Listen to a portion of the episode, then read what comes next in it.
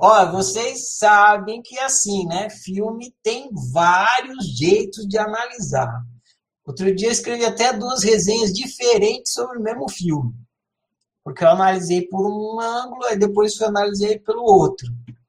As duas análises foram bacanas, mas eram diferentes. Mas era o mesmo filme. Então, nesse aqui também tem várias maneiras de analisar. Eu escolho uma. Então, eu olho assim, por que caminho que eu vou fazer a minha análise aqui? Aí eu escolho um. Tem vários caminhos que eu posso pegar. Então, eu vou ler aqui a minha resenha dentro de um caminho que eu achei que era o mais legal abordar nesse filme. Sei que tem vários outros. E, inclusive, vocês falaram de vários outros aí. Alguns tocaram no ponto que eu vou tocar aqui, que eu acho que é o principal, ligando o filme com a prática da linha do tempo. Que eu escolhi esse filme, a Luciana que sugeriu, aí eu aceitei a sugestão dela por conta que vocês estão fazendo a prática da linha do tempo. Então, a minha resenha está ligada com a linha do tempo, o fato de vocês estarem fazendo a prática da linha do tempo. Não todos, mas a maioria. Vocês já ouviram falar na palavra negacionismo, não ouviram? É, hoje em dia está em moda falar em negacionismo por causa da Terra plana. Então, falar, ah, o pessoal da Terra plana eles são negacionistas. Então. então, eu usei esse conceito do negacionismo. E o título da minha resenha se chama Negacionismo da Memória. Então, estou fazendo uma ligação aí do negacionismo que está popular com a memória. Negacionismo da memória. Resenha autocientífica do filme Doador de Memórias. Infelizmente, existe no mundo uma mentalidade espiritualista que nega a memória em detrimento do despertar da consciência.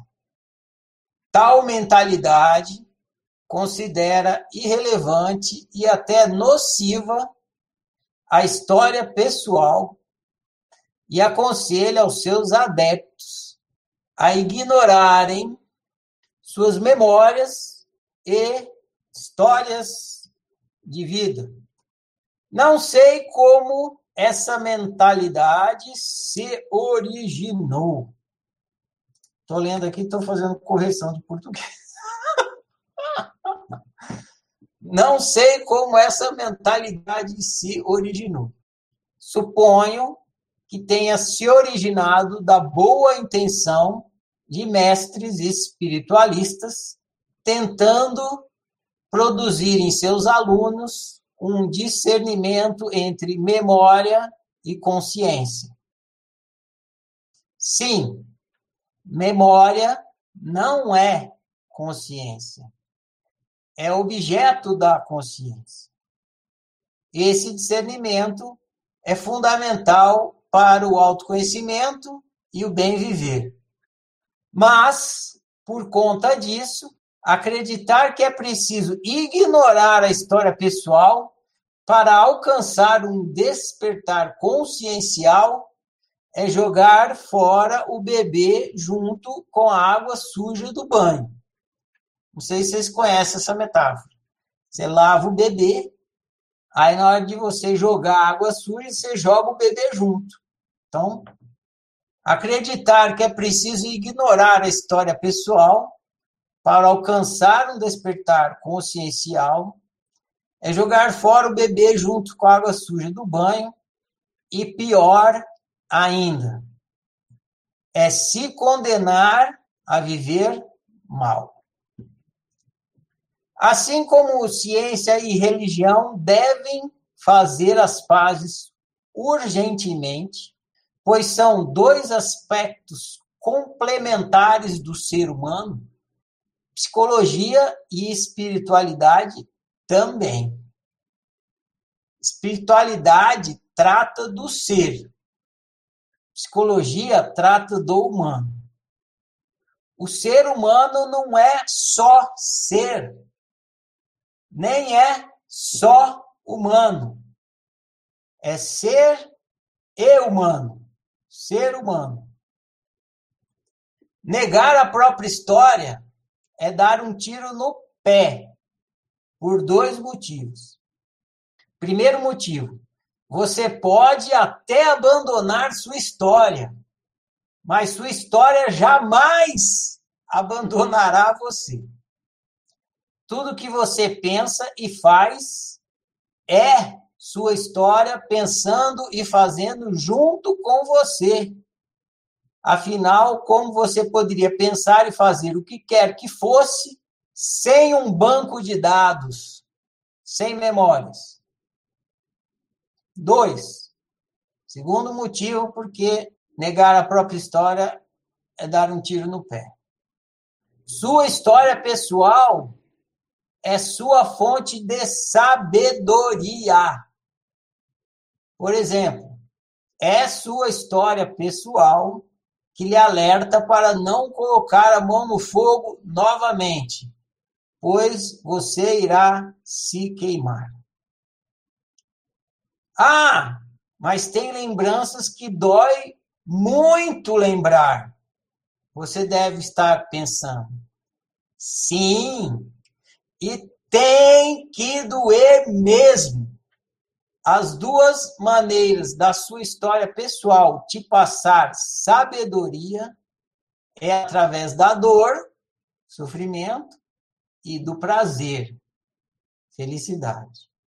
Se ao lembrar de vezes anteriores em que você colocou a mão no fogo, você sentisse prazer, você colocaria a mão no fogo novamente e se queimaria novamente. Por isso, dói lembrar do que dói. Dor lembrada é doação de sabedoria. Claro que lembrar de memórias desagradáveis dói. Claro que é mais fácil executar o negacionismo da memória professado pela mentalidade espiritualista mas lembrar de memórias desagradáveis a fim de fazer autoanálise não é masoquismo, é extração de sabedoria. Memórias são como ostras. Dentro de cada memória, mesmo que desagradável, tem uma pérola de sabedoria e autoconhecimento pessoal.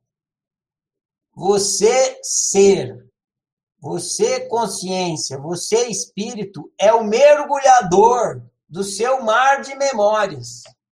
Você pode e deve mergulhar em suas memórias e extrair suas pérolas de sabedoria. Sem elas é impossível você viver bem. O negacionismo da memória é uma estratégia para fugir da dor. Mas fugir da dor é fugir da sabedoria.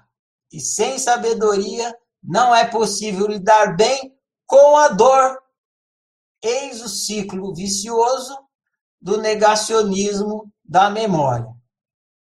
Para caminhar rumo ao bem viver, em algum momento, é preciso que você dê um passo para fora do negacionismo da memória e para dentro da sua história.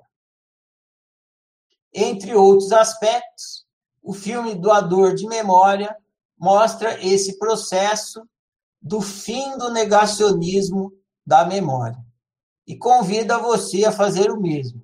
Sim, dói tudo de novo. O próprio filme explica isso, mas também liberta e cura.